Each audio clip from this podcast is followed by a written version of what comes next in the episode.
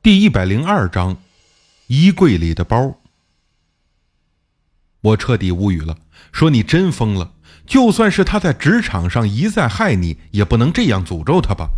当初我告诫过你，别太过分，你这样下去肯定会出大乱子的。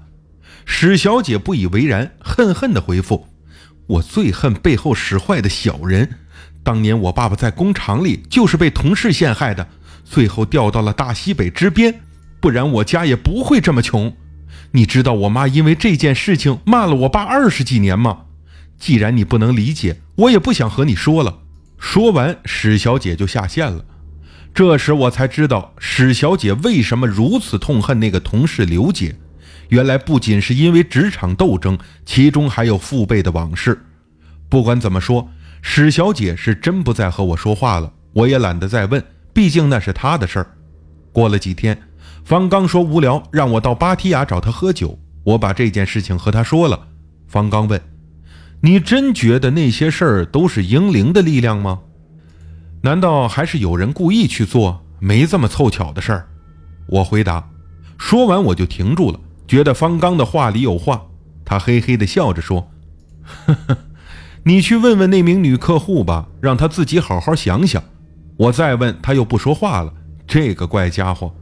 第二天中午，史小姐给我发来手机短信，有件事儿很奇怪。我回复：“怎么了？”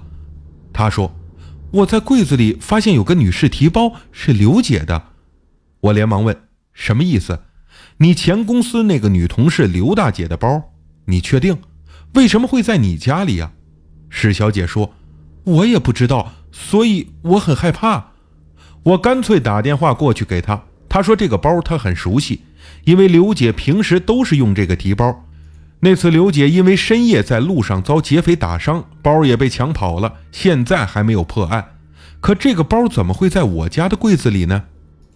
我也有点糊涂了，但心里隐隐觉得似乎有什么事情不对劲。回想起前两天方刚对我说的话，就问史小姐：“你买的那辆车最近有没有肇过事，或者车的什么地方被撞坏过？”史小姐回答。没照过事啊，车的右前灯上个星期有个地方瘪了进去，我也没太在意，估计可能是在楼下停着的时候被电动车什么的碰过吧，已经修好了。我心生恐惧，连忙又问他最近有没有觉得精神不振、头脑不清醒或者做噩梦之类的。史小姐说，噩梦倒是没有，不过刘姐每次倒霉之前，我都会梦到她出事的场景，就像预言似的，特别真实。他这番话让我更加重了心中的疑惑。刚要再问什么，从电话筒里传来隐约的敲门声，然后又是史小姐走路和开门的声音。听到他问：“你们是谁啊？”话筒里有人说：“你是史春玲吗？”史小姐回答是。对方说：“啊，我们是区公安分局的，请你跟我们到局里去一趟，有几件事想跟你核实一下。”史小姐疑惑地询问什么事儿。然后就把电话挂断了，我心里砰砰的跳。其实啊，刚才我就已经开始怀疑，但没想到警察来的这么快，也这么巧。以后我没再敢给史小姐打电话，因为按警察的办案流程，嫌疑人的手机等物品都是有可能的物证，必须上缴审查。我怕打电话之后啊被警察怀疑，所以只好装缩头乌龟了。从那以后，我开始留意网上的新闻。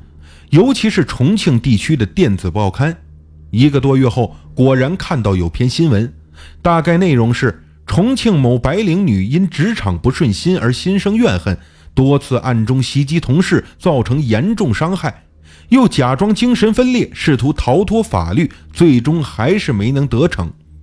新闻内容很短，也没有配图，但只有我心里最清楚，说的就是史小姐。他因为多次要求古曼替他做有伤福报的事情，英灵虽然一一照办，但却选中让史小姐亲自动手。那些扮鬼吓人、蒙面抢劫和开车撞人都是史小姐干的，而他却还蒙在鼓里，以为那都是别人所为。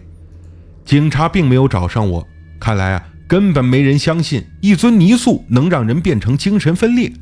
虽然这件事啊，都是史小姐自己一步步造成的。但始作俑者是我，现在回想起来，那个时候已经被金钱蒙住了眼，完全没有想过今后会对自己的命运产生什么影响。要说怨恨的力量真是无比的强大，尤其是女人。史小姐对刘姐的恨已经远远超出对同事的，而是上升到了一种潜意识的极度怨恨。记得专门研究精神学的弗洛伊德说过，所有的心理扭曲都能从不幸福的童年中找到答案，史小姐也不例外。我不知道她最后到底被如何处置，但仍然希望她从此后能平息自己的怨念。但话又说回来，如果不是这个社会上像刘姐那种喜欢在背后搞小动作的人太多，史小姐可能也不会落到这一步。这到底是谁的错呢？回过头来再来讲我刚卖给史小姐佛牌的时候，那个给我打电话的泰国人的事情。我除了在很多中国的热门论坛发出销售信息的帖子之外，也在十几个泰国论坛同时发布。虽然在泰国，佛牌遍地都是，但那些都是正庙的正牌和天童、人童、古曼，或者没什么法力的装饰性佛牌。想要请到由阿赞师傅制作并加持的阴牌或地童、古曼，仍然得求助于像方刚和我这样的牌商。这位泰国人就是其中一个，他是中泰混血儿，中文名和泰文名我都忘记了，只记得他的英文名叫 Jack，也就是杰克，暂且就叫他阿杰吧。阿杰住在华新市，长得并不像普通东南亚人那样黑壮矮，而是又高又帅，皮肤白净。他是一名时装设计师，事业做得不错，有自己的独栋公寓和奔驰汽车。别说泰国，在英美也算得上是中产了。阿杰在电话里给我讲了经过，他说自己还是单身，但身边不缺乏美女。他新交的女朋友笃信东南亚佛教。很热衷于请佛牌和供养古曼童，跟好几名阿赞师傅很熟。他为了讨好阿杰，就从阿赞师傅手中请了一块据说很特别的佛牌送给他。这块佛牌怎么看也不特别，就是一块长方形的灰泥制成的带框小牌子，既没有图案，也没有文字。女友让阿杰每天都佩戴这块佛牌，说能帮助拓展人脉，广交四方。而阿杰的工作确实需要经常与时装模特品牌公司打交道，就听了女友的话，除洗澡同房之外，都会把佛牌挂在脖子上。